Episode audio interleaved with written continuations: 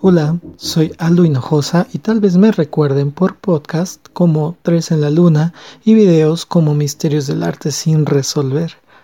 Y el día de hoy estoy aquí presentando este proyecto que lleva por título El Podcast. Y sí, es un juego de palabras, si ustedes lo pensaron.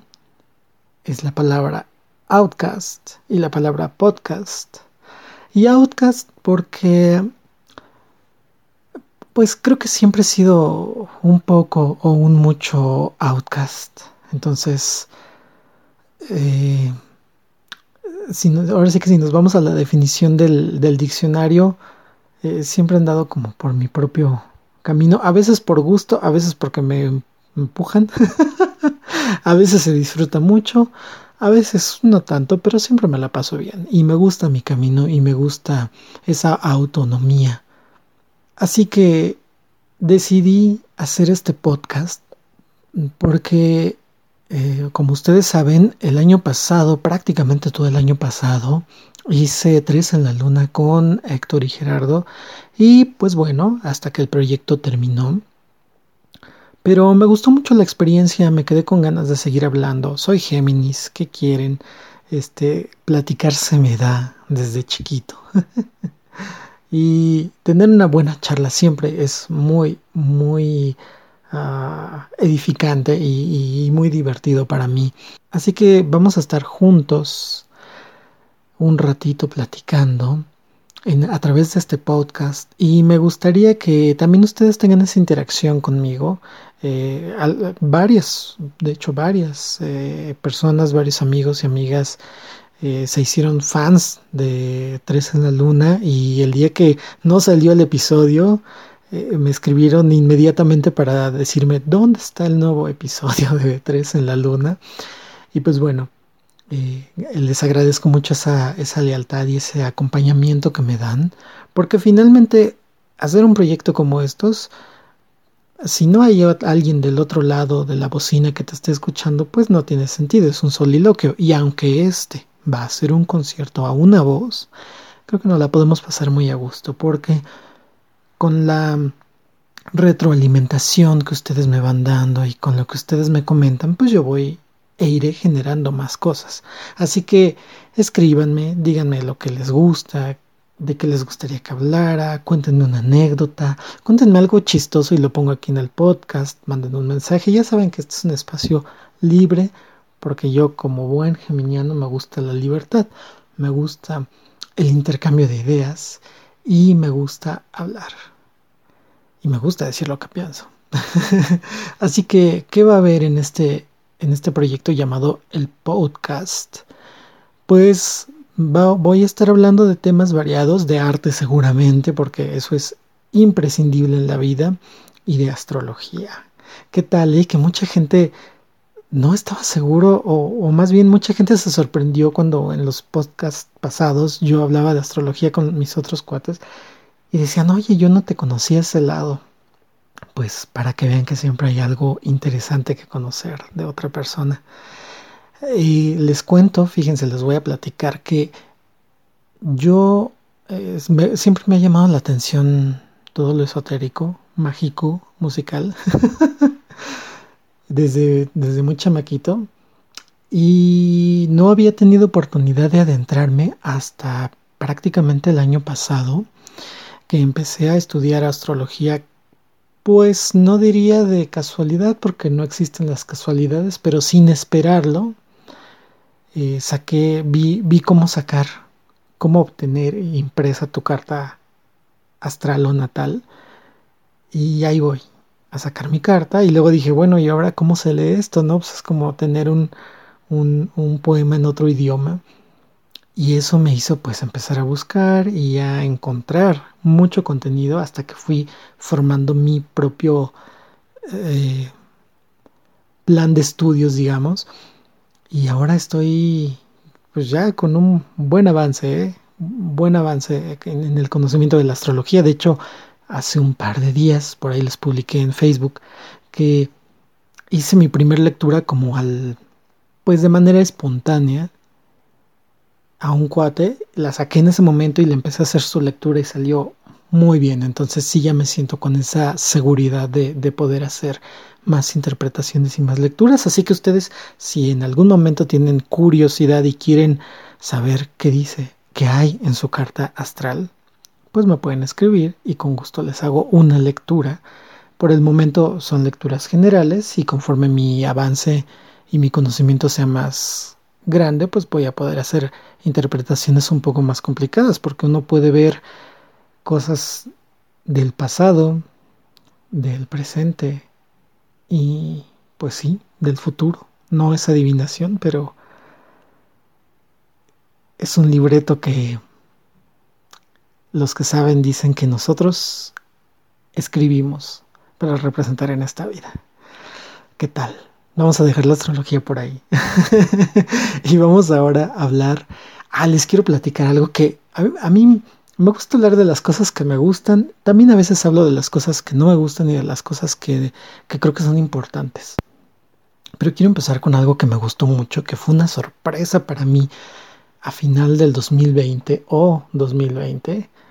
Escuchen mis palabras, a nadie se le va a olvidar el 2020. Entonces ya con ese simple hecho es un año importante para todos. Cada quien sabrá qué es lo que hizo, qué es lo que vivió pero es un año maestro. Ya me contarán ustedes qué aprendieron en el 2020. Pero bueno, volviendo a lo que les quiero platicar. Fíjense que aunque yo soy, no sé si considerarme fan de Star Wars, me gusta la franquicia. Yo no soy tan, tan mayor este, como para haber conocido la franquicia en los 70 yo, yo soy de los 80s. Entonces me tocó más bien la segunda trilogía, que es la primera, episodio 1, 2 y 3, y me tocaron justo en la adolescencia, entonces le agarré bastante gusto, me, gustó mucho. Las películas este, de los 70 pues ya se me hacen un poco menos emocionantes a mí porque ya no son de mi generación, no me entusiasman tanto, no soy tan geek, pero también me eché la última trilogía que me pareció bien a secas, no me parece fantástica, ya les platicaré más. Pues resulta que empecé a ver el año pasado de Mandalorian, pero la dejé. Empecé como por ahí del... Eh, me quedé en el segundo tercer capítulo. Dije, ah, muy bien, después le sigo. Y se me olvidó eventualmente. Ya saben que de repente uno es disperso y empieza a hacer otra cosa, agarras otra serie y bueno. Pues, oh gran marketing que han hecho los fans de The Mandalorian, gracias a Baby Yoda, que yo dije, ¿qué está sucediendo? Yo tengo que ver qué es lo que está pasando y de qué está hablando todo el mundo. Y me puse a verla. Y pues resulta que es genial la maldita serie. Creo que tiene un guion y unas actuaciones excelentes. Y fíjense, de esto es de lo que les quiero hablar. No sé, yo no soy muy de, muy dado a ver como eh, muchos eh, videos de reseñas y cosas así. Porque de repente no me encanta la manera en que lo hacen los youtubers o eh, ya saben, ¿no? Todo el mundo tiene un canal y shalala y bueno, hay público para todos. No disfruto todo el contenido. No he visto mucho, a lo mejor alguien ya lo dijo y pues bueno, este me uno a. Pero si se dan cuenta, si ustedes ya la vieron, voy a tratar de no hacerles spoiler, porque yo creo que a estas alturas de la vida todo el mundo la vio, salvo mi querida amiga Eleonor, así que, con, quien hablé apenas ayer y me dijo que no la ha terminado de ver, entonces trataré de no hacer spoilers, para no, no, este, no quitarle el encanto. Pero fíjense, es una fórmula muy común, pero muy bien realizada. Es decir, es la clásica historia del villano que a través de un ser al que debe cuidar, conoce la bondad. Fácil, ¿no? Esa fórmula la hemos visto, por ejemplo, con mi villano favorito. O incluso en películas más antañas, eh, que más bien van de repente con la trama de tipo rudo cuidando un bebé, ¿no? Ya se imaginarán ustedes. Digo, yo tan antañas, tan antañas no ubico tantas, pero... Pero sí las hay. En los 90 estaban muy de moda, creo que a principios del 2000 también. Entonces, no es tanto el qué, sino el cómo.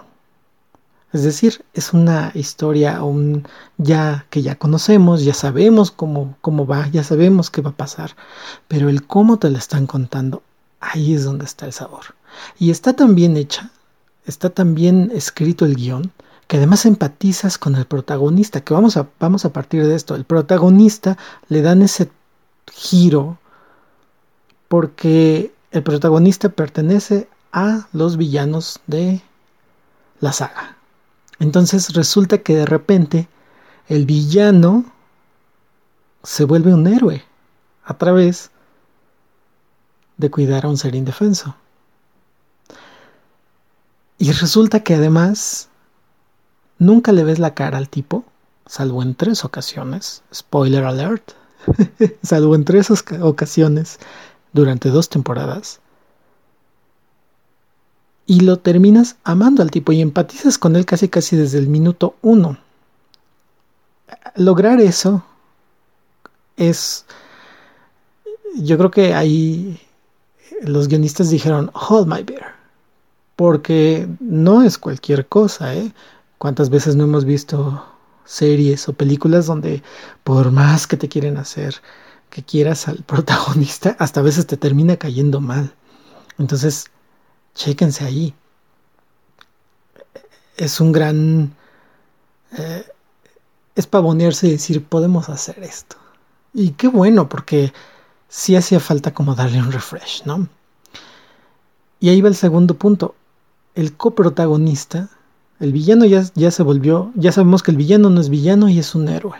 ¿Y qué héroe, chingados? Esto es un western. Pero además su coprotagonista es un ser no humano. Entonces, ¿cómo haces que la gente ame a un ser no humano? Sabemos que los seres humanos tendemos a eh, empatizar y sentir ternura por, por ejemplo, los gatitos, ¿no? Tienen una cara redondita, las formas redonditas son agradables a nuestro cerebro, tienen ojos grandes, ¿no? y incluso el marketing y la publicidad se aprovechan de eso, ¿no? Como muchos productos tienen, parece que tienen caritas tiernas, no es una coincidencia, y pues bueno, viene el éxito entonces de Baby Yoda. Oigan, sí es cierto que eh, Disney dice, no le digan Baby Yoda, Baby Yoda, caramba, hasta parece que no saben, si eso es cierto, pues están nadando contracorriente y además es casi una metida de pata porque aunque Baby Yoda se llama Grogu.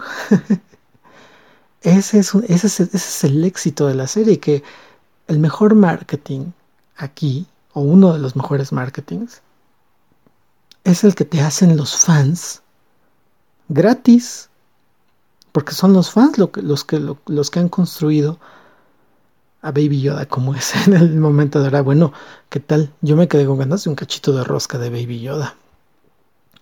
Entonces, es un exitazo y no está forzado y no te lo están metiendo con calzador, sino que simplemente, vaya, qué bien puesto está en la historia. Creo que también es un acierto el haber usado un animatronic en vez de un CGI. Por ahí la otra vez veía en un canal de un de un youtuber, miren, para que vean que, hay cosas que sí me gustan. luego, luego no falta que me dice, es que Tina te gusta. No, no, sí hay cosas que me gustan. Bueno, si quieren luego les comparto el video. Es un español. Qué bárbaros, qué buenos youtubers españoles hay. Yo de veras que sí me quito el sombrero. Este youtuber decía que es como una, no sé si lo decía como una regla, pero dice, claro, si puedes usar un animatronic en vez de una animación de CGI, pues usa el animatronic, ¿no? Porque siempre va a ser esa sensación de, la realidad y de lo tangible que está ahí. Y en este caso, pues, es, yo creo que además de, del acierto de usarlo porque funciona, creo que a los fans, como más fans, van a conectar porque enseguida van a recordar al Yoda de Animatronic. Y ahora con el paso del tiempo, pues sí, ves el episodio 1, 2 y 3 y de repente dices, ay, ¿qué pasó ahí? Cuando ves a Yoda ya animado, sí es una diferencia, sí es un salto. Entonces creo que el usar el animatronic para Baby Yoda, pues es un guiño a decir, eh, ahora sí que la vieja escuela está aquí, ¿no? Creo que además esta, eh, este giro que le están dando y este estos guionistas, aparte de que se regodean en los chingones que son, te das cuenta de que les gusta la franquicia. Bueno, yo quiero pensar que les gusta, eso hace, eso dan a entender. Y parten de ella, pero no les da miedo burlarse de la franquicia. Por ejemplo, cuando ves a los Stormtroopers tratando de disparar y no atinar y, les dedican una escena para que te burles de ellos, ¿no? Y te pitorrees de ellos. Yo no sé si George Lucas hubiera este, permitido esa escena, por ejemplo. O, que también yo me boté de la risa, cómo se burlan de Jar Jar. Que además Jar Jar, si ustedes recuerdan, estaba, creo que, eh, bueno, justo lo que estamos hablando. Estaba diseñado para que los niños lo amaran y todos, que fuera como la mascota de esa película, de esa saga, y fue un fracaso. Fue un fracaso. Entonces, cuando ves cómo se burlan de Jar Jar en la misma franquicia y pues te hacen el guiño de que sí, Jar Jar es patético, eso es algo que, se aprecia mucho, ¿no? Porque eh, la capacidad de reírse de uno mismo no todo el mundo la tiene y no todo el mundo la sabe expresar. También me parece que el guion es mucho menos cursi que por ejemplo la última saga es un poco más, no quiero decir tampoco que sea a lo mejor el guion, pero sí tiene un poquito más de coco. Por ejemplo, a mí se me quedó mucho eh, esa escena donde, bueno, no solo la escena, en varios capítulos tú vas viendo el dilema moral que tiene este personaje llamado Mayfield. Me, gusta cuando, cuando está hablando de ese dilema que él tiene y dice al final, pues, sea un imperio, una república, pues, para esta gente somos invasores en sus tierras, ¿no? Pero me parece justo eh, importante ese momento cuando se sienta a la mesa con el tipo este que había sido como su eh, como como su superior en, el ejército por decirlo de una manera y que entonces el tipo, que es un fascista, empieza a hablarle y a decirle pues cosas que dicen los fascistas, ¿no? Como que la gente en realidad, ellos dicen que quieren eh, libertad, pero en realidad lo que quieren es orden. Y entonces, como ellos les van a dar orden, los van a recibir con aplausos. Qué escena, ¿eh? Ahí sí, de veras, me quito el sombrero. Y si lo comparamos con, por ejemplo, la última saga, que es más ñoñita y más cursi, por ejemplo, a mí se de, cosas que se me hicieron súper cursis, que dije, Dios, ¿quién, ¿quién hizo eso? ¿Quién puso esa línea ahí? Eh, ¿Qué es este sentido patriotero de los gringos? Y que, claro, pues ellos son gringos, no lo ven, y pues eso lo tienen en su en su, mm, digamos, en su imaginario colectivo desde hace mucho, pero mucho tiempo, desde el principio de sus tiempos prácticamente. Y que cuando uno lo ve desde afuera, pues sí dices, ay, qué gringo, ¿no? Porque son cosas que a ti, creo que estás en la constitución de ellos. Voy al punto, no estoy divagando. Por ejemplo, eh, este momento cuando parece que los héroes en, la última película de la saga, no me acuerdo cómo se llama, creo que es The Rise of Skywalker, eh, donde los héroes ya están casi derrotados y entonces empiezan a aparecer naves y naves y naves y los villanos así con cara de asombro dice, ¿quiénes son? Y responden de ellos, they are just people, o sea, son la gente, son el pueblo. Eso es una cosa tan ñoña y además metida pues, con, con calzador porque está muy en su en su ideología, ¿no? Que al final pues sabes que es una mentira muy gorda. Porque para ellos no todos son people, ¿no? Habemos este gente de segundo también. Entonces, bueno, esa comparación, por ejemplo, de la profundidad a la que puede llegar un personaje que ni siquiera es un personaje principal, es un secundario en The Mandalorian, en comparación con estos eh, con estos eh, argumentos ñoñitos de las últimas sagas, creo que sí, sí se los lleva de, calle por mucho. Entonces creo que, ah, qué buen y fresco sabor de boca deja ver una buena serie, ¿no? ¿Ustedes ya la vieron? ¿No la han visto? ¿Les gustó? ¿No les gustó? Cuéntenme. Cuéntenme y aquí. Y aquí les seguimos si quieren. Por cierto, también quiero decir, creo que mis momentos favoritos de la temporada 2 son las escenas de Ashoka. Yo no sé por qué se les ocurrió cambiarle. Creo que eso es algo de, de, la franquicia. Le cambiaron las letras. Entonces ellos creo que lo pronuncian como Ahsoka. Y a mí que me gusta la belleza hasta en las palabras, pues creo que es más bonito decir Ashoka, ¿no? Hasta es más armónico. Y creo que ese es el nombre original, de donde ellos lo están tomando, que es hindú. O indio más bien. Creo que las escenas de Ashoka son preciosas. Son tan poéticas. Te, están. O sea, te están contando otra parte del western, porque las escenas son de, de, de un western, pero además con una nostalgia en esos tonos grises y en esos colores tierra y con este personaje que es, o sea, te transmite esa bondad. Qué bárbaros. Yo creo que me emocionó mucho la aparición de Ashoka y eso que yo me tuve que echar después un research para ver qué había pasado porque dije que no estaba muerto, cómo estuvo. No he visto las series animadas. Eh, las había considerado un poco pues no tan entretenidas, pero bueno, me puse a ver un review y parece que sí hay mucho que ver ahí. Por lo menos la animación, es que bueno, ya no sé cuántas llevan, pero en algunas vi una animación muy bonita, con unas texturas que te hacen eh, parecer que estás viendo un... te, asemejan a un cómic. Entonces, bueno, ya me pondré a verlas y les platicaré. Pero yo creo que esas son las las escenas que más me gustaron, ¿no? Esas escenas donde aparece Ashoka con sus espadas que no tienen color además Qué bonito. Me gustó mucho la serie. Eh, va a haber, creo que tercera temporada, creo que ya está confirmada. Entonces, bueno, esto seguirá y veremos para dónde va. Pero yo sí, sí aplaudo que haya ese refresh y, que hayan, que hayan, le hayan dado un giro al guion. Y bueno, vamos a dejar de hablar de, de Mandalorian, que es algo producido por los gringos muy bello. Y vamos a hablar de algo también producido por los gringos, que no es nada bello. Porque así es la vida. A veces hay momentos muy bellos y hay veces momentos que no son bellos.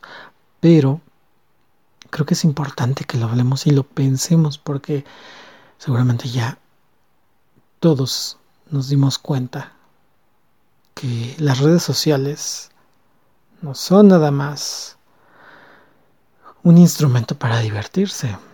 Creo que eso lo hemos sabido desde hace un buen rato.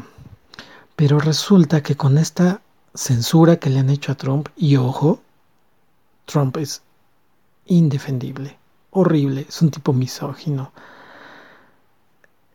Es encarna todo lo cutre que pueden llegar a ser los gringos. Entonces, bueno, aclarado este punto, creo que hay que ponerle ojo porque es un momento muy interesante el que nos está tocando vivir y es un momento donde nuestra opinión y nuestra, nuestro papel, porque finalmente usamos las redes sociales, estamos ahí, somos parte de... Entonces tenemos que seguirlo muy detenidamente porque, para empezar, las redes las hacemos los usuarios. Sí, hay un desarrollador, sí, ellos podrán ser millonarios y son dueños de las redes pero no son dueños de nuestros destinos y no deberían ser dueños de nuestros datos, de nuestra de todo lo que implica el usar sus redes. Porque vamos a ser honestos, creo que todos estamos conscientes, al menos si ustedes me están escuchando es porque estamos en un canal por lo menos un poquito similar Facebook y Twitter y las redes no están cuidando las buenas formas, ni están eh, censurando a Trump por los discursos de odio. Ahí algo, algo se rompió, algo de ese pacto que hicieron se acabó. A lo mejor ya no les es útil. Eso es interesante saberlo. Porque si eso fuera, ¿por qué no habrían censurado ya, por ejemplo, a Guaidó? que se autoproclamó presidente, porque no habrían censurado en nuestro país a expresidentes o a periodistas del viejo régimen que todos los días se dedican a difundir odio y fake news.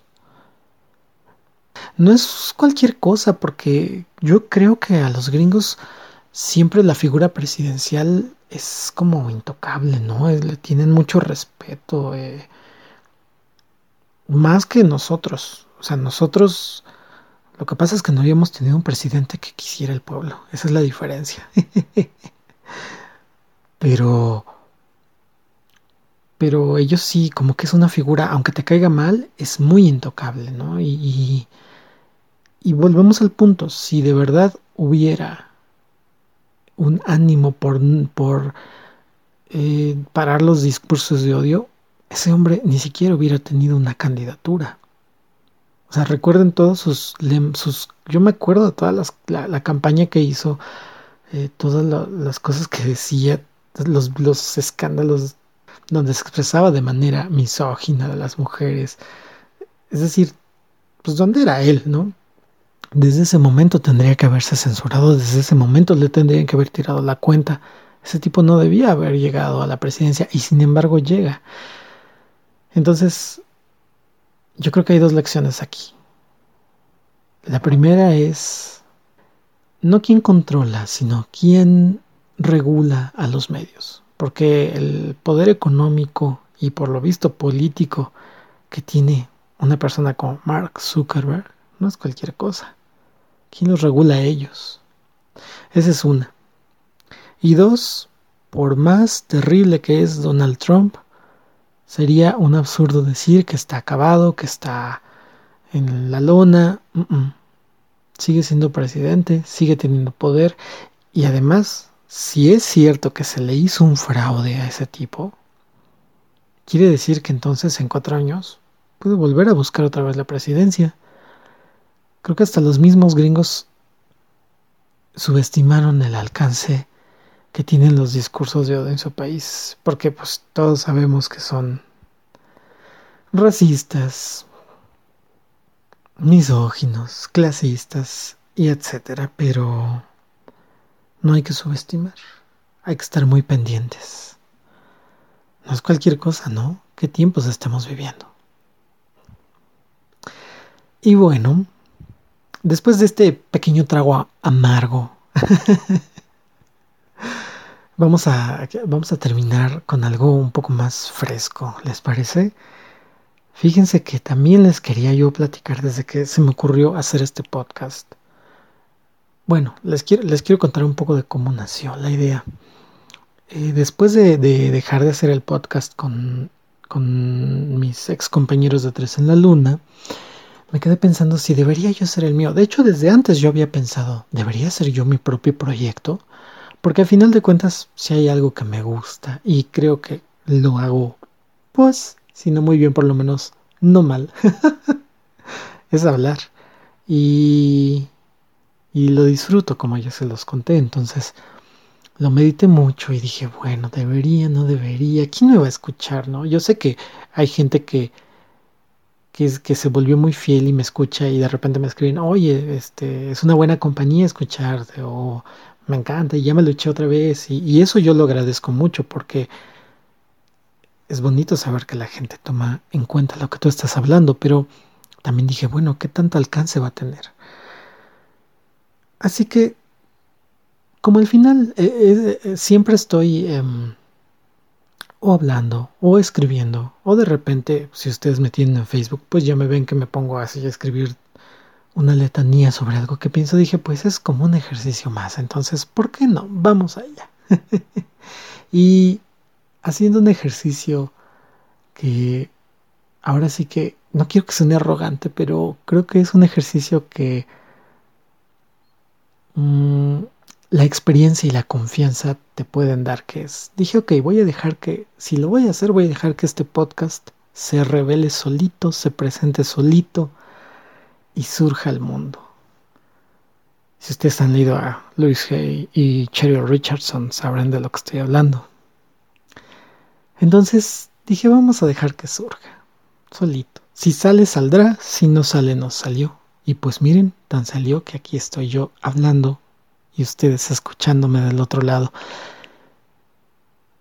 Entonces también dije, bueno, vi un par de tutoriales, como reseñas rápidas, qué hay que hacer.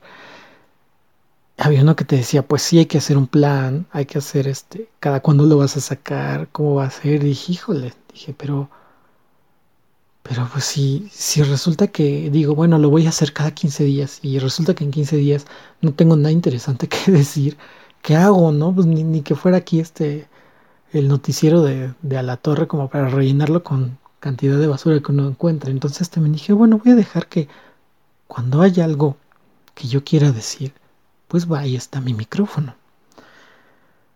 Pero no se asusten, ustedes saben que soy platicador, entonces seguramente en menos de un mes me van a tener de vuelta. Porque además de eso se trata, la autonomía que te da el poder hacer tu propio proyecto. Que tú puedes decidir cuándo y cómo y nadie te va a decir no. Y eso me encanta. Entonces, bueno, aclarado eso, pues así seguiremos. Y para cerrar ya, sí, porque ya llevo pues más de 30 minutos hablando aquí con ustedes. Y vamos a ir, voy a ir viendo también qué tal, cómo va el ritmo, ¿no? Eh, con Tres en la Luna nos echábamos una hora. A mí me encantaba hablar porque además, pues ahí estás compartiendo micrófono y obviamente todo se hace más largo. Entonces digamos que aquí también no los quiero cansar nada más y que, que me alucinen. Y ustedes me dirán si les gusta, si lo quieren un poco más extenso. Y vamos viendo sobre la marcha.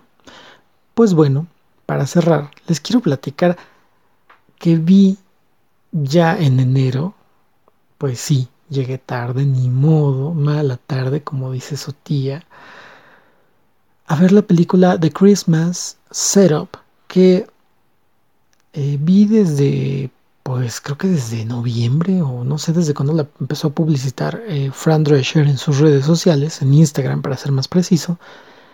Y yo dije, oh, dije una película navideña por lo visto para los gringos es muy común, todo el mundo saca películas navideñas, creo que en México no se acostumbra. Además el cine ha decaído enormemente en México, entonces bueno, pues ya, ni qué hacerle. Pero en Estados Unidos parece que el cine navideño es este, bueno, ya saben que todo es negocio, entonces bueno, hay mil y un películas navideñas.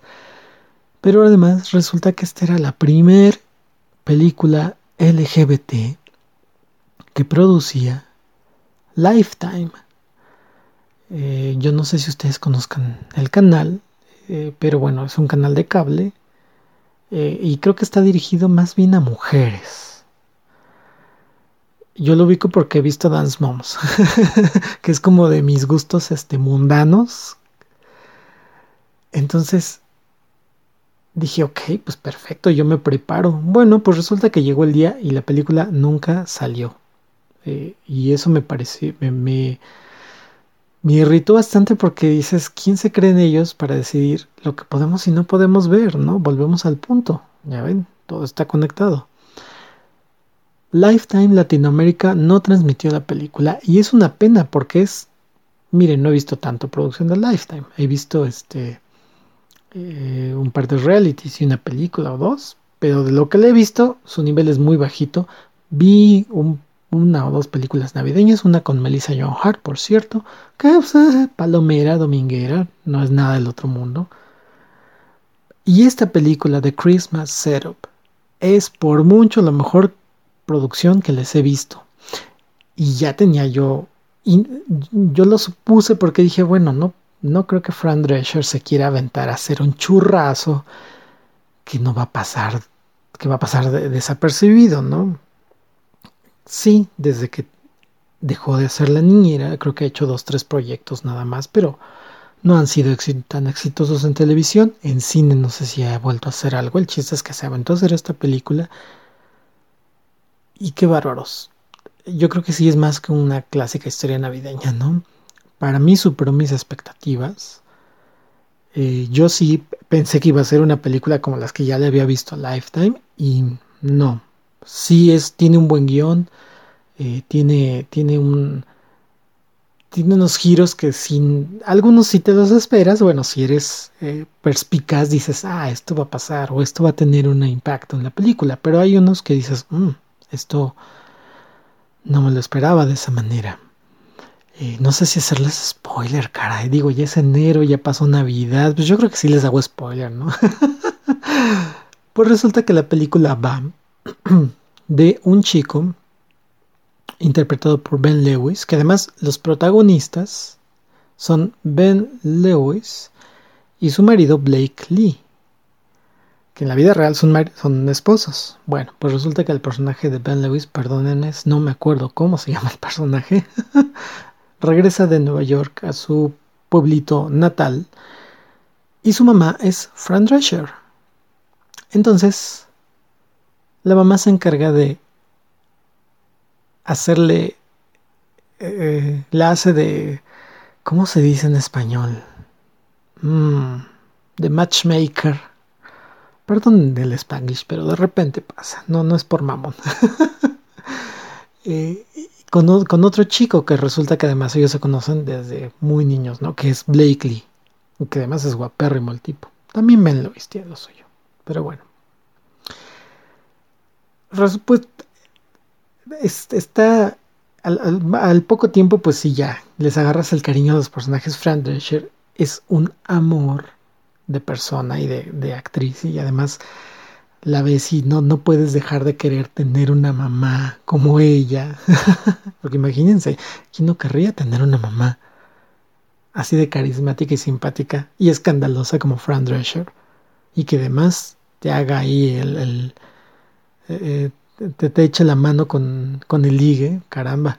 Eso es algo muy interesante de la película, que no es un drama, es decir, no va, no es la clásica película. Creo que eso me gusta, que hemos superado esa parte y estamos explorando nuevas maneras de contar nuestras historias. No es una película de drama, no se trata de el rechazo familiar, no, no. Va por otro lado.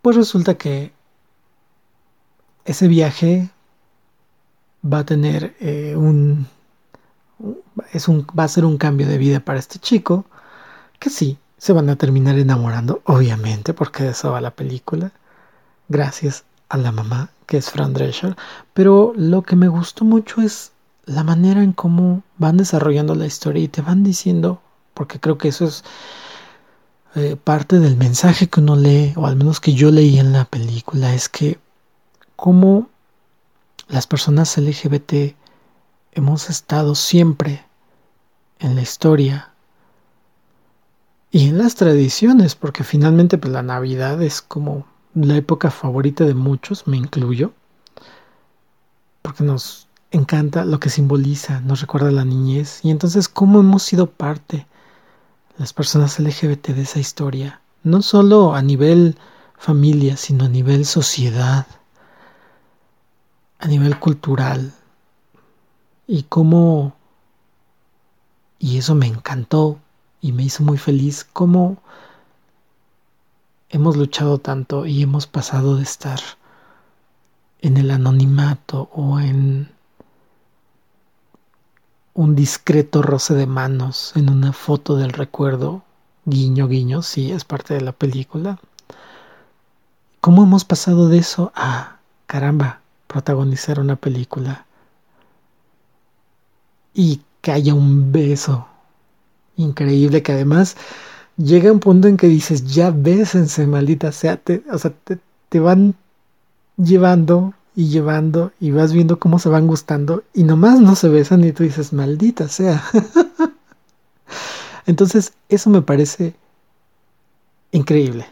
Esos giros de la historia, esa manera tan cálida de contarte una historia que además si todo se te hace familiar.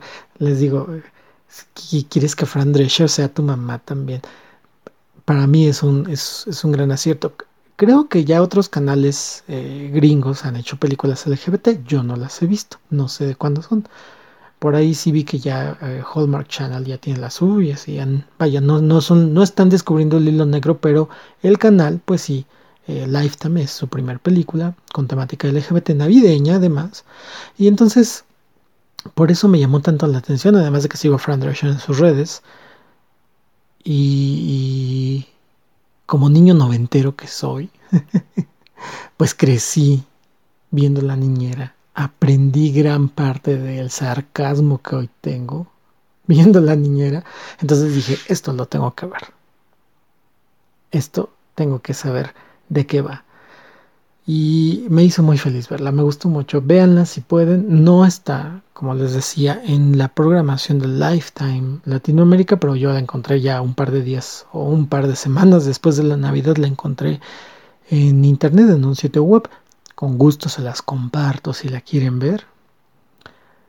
Porque justo veía la, la, como la charla que tenía en una entrevista los, los, protagonistas y Fran Drescher y, decía uno de ellos, no recuerdo quién, que este era su granito de arena a la sociedad y a los chicos LGBT. Y decía, si yo hubiera visto una película así, cuando fui niño, hubiera sido más fácil salir del closet. Entonces, chingados, hay que brindar por, por estos pasos tan agigantados que damos que, que son una victoria para todos. Sí me pongo cursi y sí me pongo emotivo, pero caramba, tanto por hacer, tanto que nos falta, pero cuando ves algo así dices, el mundo tiene sus cosas buenas todavía, vale la pena seguir aquí. Y creo que valdrá la pena seguir haciendo este podcast si ustedes me siguen escuchando y siguen no solo escuchándome, sino teniendo esta comunicación conmigo, porque pues es parte de, si no hay alguien del otro lado, ya no es una comunicación, entonces cuéntenme si les gustó este primer episodio del podcast y díganme sus impresiones, si quieren que hable de algo en particular, si quieren mandarme una nota como dando sus, sus comentarios, la puedo poner también. Ustedes ya saben que a mí me gusta el mito. y pues, el podcast va a estar, por cierto, eh, alojado en Anchor FM que da su propio reproductor. La propia página ya tiene un reproductor que luego se inserta, así como si ustedes me siguen en mi sitio web, sabrán que ahí lo, pueden escuchar. Pero también lo distribuye Anchor a eh, varias plataformas, por lo pronto las más importantes creo yo, aquí al, menos de este lado del, mundo, en nuestro continente, que son Spotify, Apple Podcast y Google Podcast. Ahí están ya creo que con el tiempo lo va distribuyendo a otros, a otros eh, servidores. Entonces, bueno, de cualquier manera, saben que si entran a mi sitio web que es aldohinojosa.com, ahí van a encontrar el reproductor y lo van a poder escuchar ahí sin salir del el sitio. Estoy pensando si lo voy a subir a YouTube porque parece que hay que hacer ahí pues que, que el video sea un video, que no sea solo una imagen con, con un audio porque parece que YouTube no te lo va mostrando tanto. Entonces, bueno, voy a ver cómo, qué herramienta me, me encuentro para, para poder generar, pues sí, por lo menos que tenga las onditas ahí de la voz. Y esto también me lleva a algo importante y es que no solo escúchenlo, si lo escuchan denle un like, eh, si ven la publicación en Instagram, denle un like. Si lo ven en Facebook, compártanlo. Porque, pues ustedes saben que en este cruel mundo de las redes sociales y de los algoritmos, si el algoritmo pues ve que no tienes mucho jale, pues te va escondiendo. Y si el algoritmo detecta que tú, que lo que estás publicando eh, genera mucha interacción, pues lo va mostrando a más personas. Entonces, pues sí, sí les pido ese gran favor de eh, de que si, lo, si les gusta lo compartan y si no les gusta también póngale total no falta quien no faltará otro otro loco en el mundo que también quiera escuchar eh, e, este e, esta plática entonces bueno ya saben que va a estar disponible en Spotify Apple Podcast Google Podcast va a estar en www.aldohinojosa.com eh, también si quieren seguirme a través de las redes, ya tengo Twitter. Sí, el año pasado estrené un Twitter. No tengo mucho movimiento todavía, de repente pongo cosas, pero bueno, ahí estoy. Estoy como aldohinojosa.art. Ah, no, en Twitter estoy como aldohinojosa art, sin el punto. Y en Instagram sí estoy como aldohinojosa.art. Y también les quiero contar que abrí una página, un perfil más bien, en esta página eh, para creadores que se llama Buy Me a Coffee. Entonces, ahí me pueden encontrar yendo a Buy Me a Coffee, diagonal Aldo Hinojosa. De todas maneras, no se preocupen, todo lo voy a poner en todos lados para que ustedes puedan entrar los enlaces. Ya de hecho tengo eh, un, un, pues no es enlace, sino un blog, más bien, como un widget, me parece que se llama, en mi sitio web. Entonces, si entran al sitio web, pues ya les aparece ahí la opción para de qué va Buy Me a Coffee. Pues bueno, es como una especie de Patreon, pero no tan eh, no con las reglas de, de, Patreon que tienes que generar, tienes que suscribirte y puedes tener membresías y siento que de repente puede ser un poco forzado para la gente, ¿no? Porque no falta que alguien que dice, ay, me gustó lo que hiciste, pues ahora sí que ten una moneda, ten un billetito, una cooperacha y creo que está fantástico si alguien lo quiere así, lo, lo, lo quiere hacer así y sin tener que suscribirte o dar una cuota mensual o... No, no, el mundo, el mundo es para ser libre, caramba. Pero sí me gustaría eh, pues seguir produciendo no solo este podcast, sino también mi, propia producción artística y más cosas. Entonces, bueno, eh, esta página y este perfil de Buy Me a Coffee es para que ustedes, si desean apoyarme, eh, lo hagan y es se llama así porque los creadores hicieron como la, mm, la metáfora de comprarle un café al artista, ¿no? Regalarle, te invito un café. Entonces los apoyos van este, prácticamente desde el precio del café. En mi perfil, en, mi caso, están de un dólar y hasta donde ustedes gusten. Y así lo van a poder encontrar y si quieren cooperar, pues con gusto les paso la gorrita. Por lo pronto yo me despido. Les agradezco mucho haberme escuchado en este primer episodio de esta nueva aventura que se llama El Podcast. Y van a ver que muy pronto nos vamos a volver a encontrar por aquí. Hasta entonces, ahí seguimos.